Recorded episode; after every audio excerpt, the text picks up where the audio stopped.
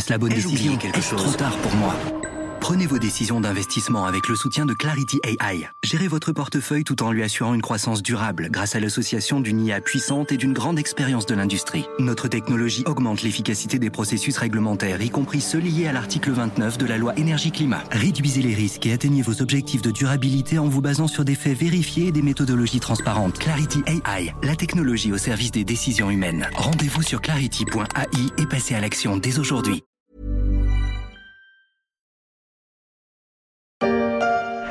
Nous sommes en droit d'espérer que Chastan et Bord-les-Orgues seront en état de fonctionner en 1953. Mais même si ces deux barrages, plus ceux de Donzère-Mondragon et beaucoup d'autres, sont prêts à temps, et si la production d'électricité atteint le double de celle d'avant-guerre, ce ne sera pas encore assez. Qu'on se le dise, en matière d'électricité, ce n'est toujours pas assez. Ce qu'on entend dans cette pépite de l'INA de 1950 est le début de notre ère d'Homo electricus. On y parle d'un temps où se construit et se reconstruit la France grâce au fond du plan Marshall.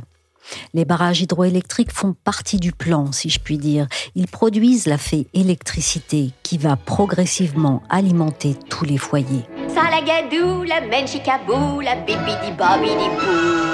Mélangez tout ça et vous aurez quoi? Bibidi bobidi bou. Presque 75 ans après, ce sont 600 barrages hydroélectriques qui font partie du paysage, une énergie décarbonée qui ne demande qu'à grandir. Enfin, quand on aura réglé leur statut juridique.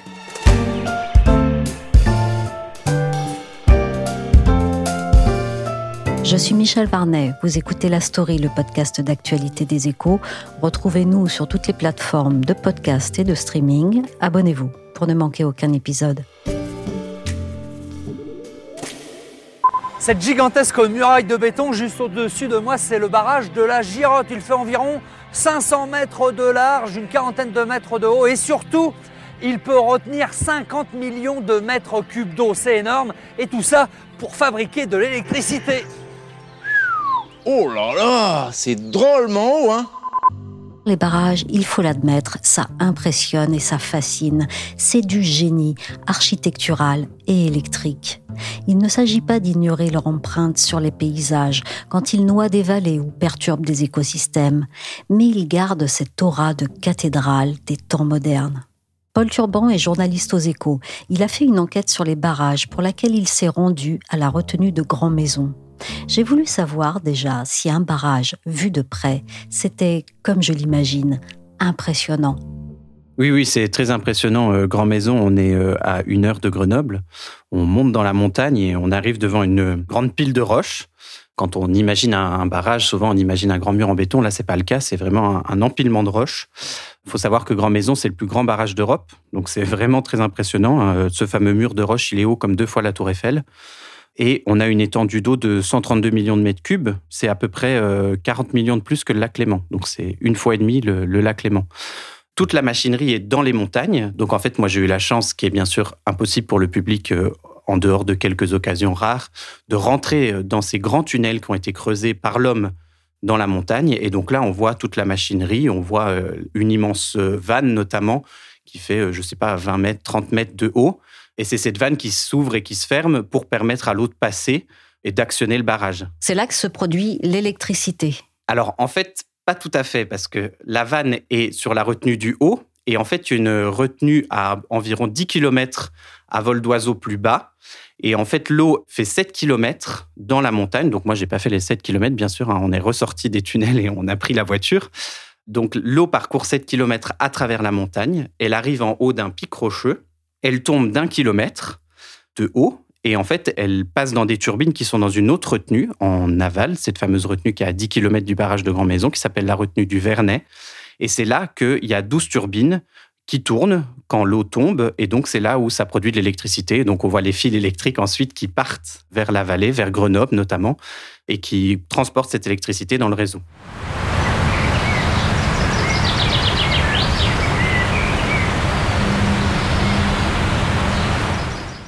La spécificité du fonctionnement de cette retenue de Grand Maison? En fait, Grand Maison, c'est une station de transfert d'énergie par pompage. Donc, ce n'est pas un barrage normal. C'est en fait un barrage qui est réversible. Il marche dans un sens et dans l'autre. Donc, comme un barrage normal, quand l'eau tombe, ça produit de l'électricité. Donc ça, c'est le fonctionnement de tous les barrages de France et dans le monde. En revanche, à Grand Maison, il y a 12 turbines. Et sur ces 12 turbines, il y en a 8 qui sont réversibles. C'est-à-dire, on peut les transformer en pompes. Suffit d'appuyer sur un bouton. Et au lieu de laisser l'eau tomber, elle remonte l'eau comme des pompes. Et ça permet en fait de transformer l'électricité qu'il y a en trop sur le réseau. Par exemple, quand, euh, je sais pas, il y a beaucoup de vent et que les éoliennes tournent et qu'on n'a pas besoin de toute cette électricité produite par les éoliennes, on peut mettre en route ces turbines en mode pompage, l'eau remonte et en fait ça permet de stocker l'électricité puisque quand on a besoin de ce surplus d'électricité, on fait retomber l'eau dans l'autre sens et on reproduit l'électricité qu'on a consommée en pompant l'eau. Oui, sa force, c'est d'avoir cette possibilité de stocker finalement. Tout à fait, parce qu'aujourd'hui, on a un grand problème avec les énergies renouvelables, c'est que les énergies renouvelables, elles ne fonctionnent pas forcément quand on en a envie. Le solaire, c'est vraiment flagrant, parce que le solaire fonctionne, comme son nom l'indique, quand il y a du soleil, sauf que quand il y a du soleil, on n'allume pas la lumière. Donc, on n'a pas besoin de l'électricité produite par ce solaire. En tout cas, on n'a pas besoin de plus d'électricité quand les panneaux photovoltaïques fonctionnent. L'éolien, c'est pareil, on ne choisit pas quand le vent souffle. Donc, les steppes aujourd'hui, c'est la seule manière, de manière décarbonée, de stocker l'énergie et surtout de pouvoir la produire à la demande. C'est-à-dire, globalement, en France, on a deux tiers, trois quarts de l'électricité qui est produite par le nucléaire. C'est la base quand on a des énergies renouvelables, elles s'ajoutent. Mais on ne choisit pas, encore une fois, quand est-ce que ces énergies renouvelables fonctionnent? Donc on a besoin, pour gérer les pics de consommation, qui sont notamment le matin et le soir, c'est-à-dire quand on se lève, on allume le, radiateur, on allume notre sèche-cheveux, on allume la lumière. Donc là, il y a un surplus de demande d'électricité. Donc là, on a besoin de produire plus. Donc, euh, dans la plupart des pays, c'est notamment ce qui se passe en Allemagne, on le voit, on, on allume des centrales à charbon ou des centrales au fioul. Donc ça, évidemment, ça produit du CO2. Dans un contexte de transition énergétique, c'est pas possible. Donc les barrages en France permettent cela, c'est-à-dire le barrage euh, typiquement grand maison, en 15 minutes, on peut produire l'équivalent de deux centrales nucléaires. Donc ça permet vraiment d'absorber ces pics. Donc multiplié par le nombre de barrages en France, évidemment, c'est un vrai atout pour venir justement en complément du nucléaire. Et comme je le disais, dans un contexte de transition énergétique, on va faire de plus en plus de renouvelables non pilotables, c'est-à-dire qu'on ne peut pas mettre en route quand on a envie. Donc le développement des steps va permettre d'absorber l'électricité produite par le renouvelable quand on n'en a pas besoin et justement de la relâcher sur le mode de fonctionnement d'un barrage normal quand on en a besoin, c'est-à-dire, encore une fois, dans les pics de consommation, le matin et le soir. Ce fonctionnement, est-ce que c'est une spécificité française? Non, la STEP, donc la station de transfert d'énergie par pompage, n'est pas une spécificité française. Il y en a euh, dans beaucoup de pays, euh, notamment évidemment des pays où il y a des barrages, hein, puisque c'est pas possible de construire des barrages non plus partout. C'est pas une spécificité française. Après, en fait, on hérite aujourd'hui d'un schéma énergétique qui a été pensé notamment par le général de Gaulle et ses successeurs, Pompidou, etc. Et voilà, ça a été vraiment pensé comme on a une base nucléaire donc, on produit le maximum de nucléaire pour assurer la consommation moyenne du pays. Et pour absorber les pics, on construit des barrages. Ce qui fait qu'aujourd'hui, la France est le deuxième pays européen et le premier pays de l'Union européenne en matière de, production d'énergie hydroélectrique. En construisant sur le Rhône le barrage de Génissia, comme en poursuivant le vaste programme d'équipement hydroélectrique qu'elle s'est tracé, la France a pris des assurances sur l'avenir. Est-ce qu'on ne pourrait pas faire plus? Est-ce que ces steps sont au maximum de leur capacité? Alors, on peut faire plus. Euh, il y a quelques projets de construction de nouveaux barrages, mais en fait, ils sont très rares, puisque globalement, toutes les vallées qu'on pouvait inonder ont été inondées. Et justement, le problème aussi de la construction de barrages, c'est qu'on a une partie des barrages qui sont au fil de l'eau, notamment tout au long du Rhône, par exemple. Il y a une série de barrages qui fonctionnent avec le flot naturel du Rhône. Et il y a un projet de la CNR, la Compagnie nationale du Rhône, qui appartient en partie à Engie, de construire un nouveau barrage. Mais là, on est déjà au maximum des capacités hors ce nouveau barrage qui est en, consultation et qui fait pas mal polémique, parce qu'en fait, ça pose quand même des problèmes sur l'écosystème, puisque, encore une fois, on retient l'eau, on la ralentit. Donc voilà, ça pose des questions.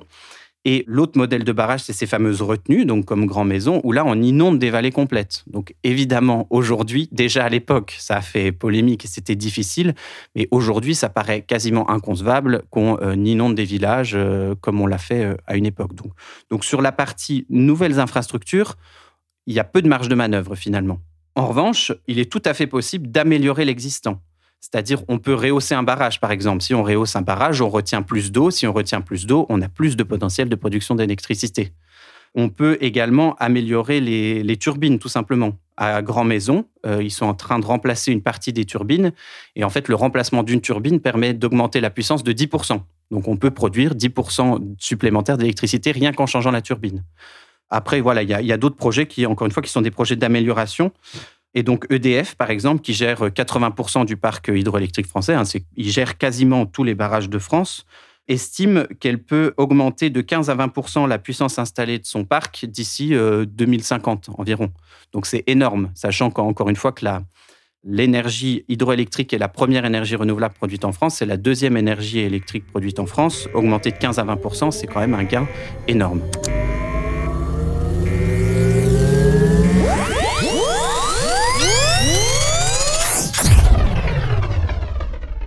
Donc, est-ce qu'on peut dire que tout va bien dans le meilleur des mondes pour que la France augmente ses capacités électriques demain? Un des problèmes de ces augmentations de capacité, c'est que, en vertu de la réglementation européenne, quand on fait une grosse augmentation de la puissance d'un barrage, ça remet en cause le contrat de concession. Qu'est-ce que c'est le contrat de concession? En fait, l'eau en France n'est pas aliénable. Une entreprise ne peut pas dire moi je construis un barrage là et voilà, je suis propriétaire du barrage. Ça fonctionne pas comme ça. En France, c'est un régime de concession. Donc un régime de concession, c'est l'État qui est propriétaire de l'ouvrage, du barrage, et qui donne la possibilité à un concessionnaire, donc en France, il y a trois acteurs. Il y a EDF qui a 80% du parc. Et ensuite, il y a la CNR, Compagnie nationale du Rhône, qui gère, comme son nom l'indique, les ouvrages sur le Rhône principalement, et la CHEM. La CHEM qui gère des ouvrages plutôt dans le Midi. Voilà. Et c'est deux entreprises qui sont, euh, propriété d'Engie. Pas totalement, mais voilà, c'est Engie qui gère ces sociétés. Donc ces concessionnaires, eux, ont juste le, droit d'exploiter ces barrages, c'est-à-dire l'État leur met à disposition, entre guillemets, évidemment contre versement d'une rémunération, et c'est eux qui gèrent au quotidien le fait de lâcher l'eau, le fait de la remonter quand c'est des stations de transfert d'énergie par pompage, des STEP, et c'est eux qui, à la demande de RTE, qui est le gestionnaire du réseau d'électricité, mettent en route les barrages, les font fonctionner au quotidien, les entretiennent. Donc, en fait, ce modèle, il a été décidé dès le début de la construction des barrages, hein, à partir des années 1920, et c'était des concessions de 80 ans. Donc, on est arrivé au début des années 2000 et on a dit, mince, qu'est-ce qu'on va faire des barrages dont les concessions arrivent à échéance? On n'a pas tranché. En fait, on a dit, bah, on va laisser aux concessionnaires le soin de gérer ces barrages dans une espèce de statu quo euh, un peu flou, jusqu'à ce qu'on trouve une solution. Sauf que, entre-temps, la Commission européenne a dit le problème, c'est que votre solution temporaire n'est pas compatible avec la réglementation européenne. Il faut se rappeler que la réglementation européenne, c'est aussi les pays qui la décident. Et la France a accepté que quand il y a une concession, une fois que la concession arrive à échéance, on a deux solutions.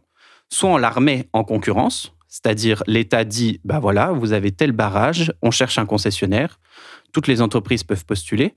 Ça, ça pose un problème aujourd'hui en France un problème de souveraineté. On n'a pas envie que euh, de nouveaux acteurs, notamment étrangers, arrivent sur le marché. C'est un choix politique. Hein. On pourrait très bien imaginer que des entreprises étrangères euh, viennent exploiter nos barrages. La France dit non, on n'a pas envie de ça. Pour des questions de souveraineté, pour des questions aussi techniques, parce que typiquement sur le Rhône, quand on a une série de 10 ou 15 barrages sur un fleuve, c'est compliqué de se dire un opérateur va gérer le premier barrage, le deuxième va gérer le deuxième, le troisième va gérer le troisième. Enfin, ça pose quand même beaucoup de questions techniques. Il y a des barrages qui sont plus ou moins rentables. Donc l'avantage quand EDF euh, gère tous les barrages, par exemple, ou la majorité des barrages, c'est qu'elle compense ses pertes sur les barrages les moins rentables grâce aux gains qu'elle fait sur les barrages les plus rentables. Donc, voilà, ça pose énormément de questions. Et ça pose une dernière question qui est la question euh, qu'on a vue avec les autoroutes c'est que donner la possibilité à des concessionnaires d'exploiter des barrages ou d'exploiter des ouvrages, des infrastructures publiques, euh, ça a un coût. Évidemment, les entreprises, il faut qu'elles se rémunèrent pour le service qu'elles rendent. Donc, euh, on est moins euh, souverain sur la décision du prix. Il faut savoir qu'aujourd'hui, EDF est détenu à 100% par l'État. Donc, évidemment, les questions ne sont pas tout à fait les mêmes, puisque l'État est à la fois celui qui donne la possibilité d'exploiter les barrages et celui qui gère l'entreprise qui gère les barrages. Donc, elle a tous les pouvoirs, ou presque. Donc ça, c'est le régime des concessions. Si on veut rester en concession, à la fin, quand une concession arrive à échéance, on doit remettre en concurrence et on repart pour 60 ans, 80 ans, un siècle de concession. Est-ce que c'est problématique que des sociétés privées prennent le contrôle de ces barrages, Bond Eh bien, il y a un risque, hein, selon euh, les opposants à la privatisation, c'est que ces multinationales oublient toute notion euh, de service public et fassent grimper les prix. Alors, les acteurs intéressés seraient par exemple le suédois Vattenfall, euh, l'espagnol Hydrola ou encore mhm. Total. On pense toujours hein, que plus de concurrence entraîne une baisse des prix. Eh bien non, dit le médiateur de l'énergie. On l'entend là sur Europe 1. La mise en concurrence qui pourrait voir arriver des acteurs privés pose également la question de l'accès et des tarifs concernant l'eau. Est-ce que l'État français a une autre solution? L'autre solution, si on ne veut pas passer par cette remise en, en concurrence, c'est que l'État reprenne la main, en fait, tout simplement. Puisqu'elle est propriétaire des barrages, elle peut très bien exploiter elle-même ou quasiment elle-même les barrages. Dans ce cas, il faut créer une quasi-régie publique, c'est-à-dire que l'État va donner le pouvoir à une entreprise d'exploiter ces barrages, mais en ayant vraiment un contrôle très proche, quasiment public. Ce qui fait qu'il n'y a pas de question de concurrence puisque c'est l'État qui gère. Donc l'État euh, pourrait s'arroger le monopole de la gestion des barrages. Et dans ce cas, ça pose plus de question de concurrence puisque c'est une entreprise publique ou quasi publique qui gère les barrages. Et donc, ça va se faire? Ça a été proposé, c'est la, la première solution qui a été retenue. Mais ça supposait qu'EDF soit découpé, en fait. Parce que, justement, pour créer cette quasi-régie publique, il fallait isoler les actifs hydroélectriques dans la gouvernance d'EDF pour que la partie privée d'EDF, qui reste même aujourd'hui, hein, l'État est à 100% propriétaire d'EDF, mais EDF reste une entreprise de droit privé, détenue par l'État. Mais ce n'est pas une entreprise publique à proprement parler. Donc il fallait isoler ces actifs hydroélectriques pour les mettre dans une quasi-régie publique avec une gouvernance qui ne dépendait pas de l'entreprise privée EDF. Et en fait, ce projet de découpage posait beaucoup de questions et notamment n'a pas du tout plu au syndicat d'EDF et à une grande partie de l'échiquier politique qui était contre euh, ce projet de découpage d'EDF parce que voilà, EDF c'est un joyau national. On l'a vu avec euh, justement ce fait que l'État redevienne propriétaire à 100% d'EDF. C'est une entreprise auquel il est difficile de toucher le nom qui avait été donné à ce projet, c'était le projet Hercule. Le projet Hercule a finalement été abandonné par le, gouvernement Macron, qui l'avait mis en place. Je suppose que c'était la meilleure solution, hein, capitaine Plutôt que d'être sous un régime de concession et relever du droit des concessions, EDF a dit bah, nous, on vous propose de passer sous un régime d'autorisation. Le régime d'autorisation, c'est un peu plus simple c'est l'entreprise est propriétaire de son barrage, gère son barrage, comme elle gérerait une, une autre usine. En revanche, l'État autorise l'entreprise à avoir ce barrage. Ça pose un problème majeur aujourd'hui, c'est que pour passer d'un régime de concession où l'État est propriétaire des barrages à un régime d'autorisation où les entreprises sont propriétaires des barrages, il faut à un moment faire le transfert d'actifs. Il faut faire ce transfert de propriété. On sait que DF aujourd'hui est très endetté, donc la question c'est comment on va faire pour que ce transfert de propriété ne soit pas vu par euh, l'Union européenne comme une aide d'État déguisée. Imaginons l'État donne pour un euro symbolique les barrages à EDF. Évidemment, là, tous les concurrents vont dire il y a rupture d'égalité. Pourquoi EDF peut racheter tous les barrages pour un euro et pas nous? Donc euh, là, en fait, le gouvernement EDF, les autres acteurs aussi d'ailleurs, puisqu'ils seront aussi concernés, hein, la ministre a dit, et euh, Bruxelles sont en train de chercher la bonne solution pour que ce soit faisable pour EDF, pour qu'ils puissent assumer le rachat des barrages et pour qu'en même temps, ça respecte le droit européen du régime d'autorisation. En termes de calendrier, on est sur quoi? Alors, en termes de calendrier, au début, l'État a dit on va trouver une solution pour la fin de l'année.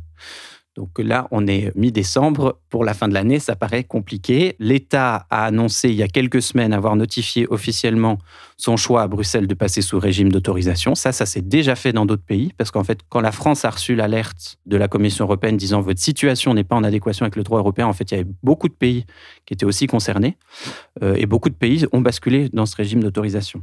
La seule différence, c'est qu'en fait, dans ces pays, il y avait déjà plus de concurrence. Il n'y avait pas un acteur qui écrasait le marché comme EDF écrase le marché. EDF écrase d'autant plus le marché qu'il a les centrales nucléaires. Donc, il a déjà trois quarts de la production d'électricité, si on élargit encore le spectre. Donc, l'État a notifié sa décision à Bruxelles de passer sous un régime d'autorisation. Et comme je disais, maintenant, c'est en discussion. On nous annonce une loi début d'année prochaine. Mais voilà, le calendrier est assez flou. Ça dépendra de la facilité ou non des négociations au niveau européen.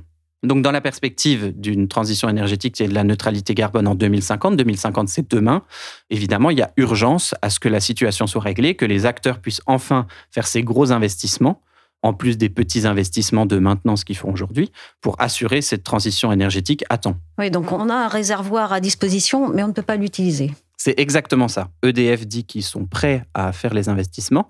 Il y a des projets qui sont aujourd'hui euh, aboutis, par exemple à, à Montésic. Montésic, c'est dans l'Aveyron. EDF a déjà une STEP, une station de transfert d'énergie par pompage, ces fameux euh, batteries XXL.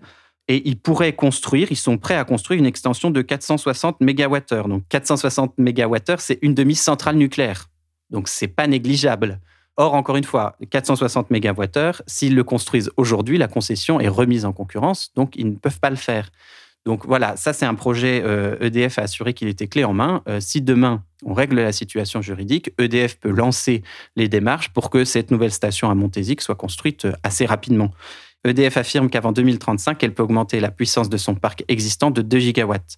Donc c'est énorme. Et après 2035, elle peut encore ajouter 2 gigawatts. Donc encore une fois, dans un scénario de neutralité carbone en 2050, c'est hyper important parce que ces gigawatts supplémentaires qu'on construit en barrage, qui est une énergie décarbonée, c'est autant de gigawatts qu'on n'aura pas besoin de produire pendant les pics de consommation avec du charbon ou du fioul ou du gaz. Donc c'est du carbone en moins. Merci à Paul Turban, journaliste aux échos. La story s'est terminée pour aujourd'hui. Cet épisode a été réalisé par Willy Gann.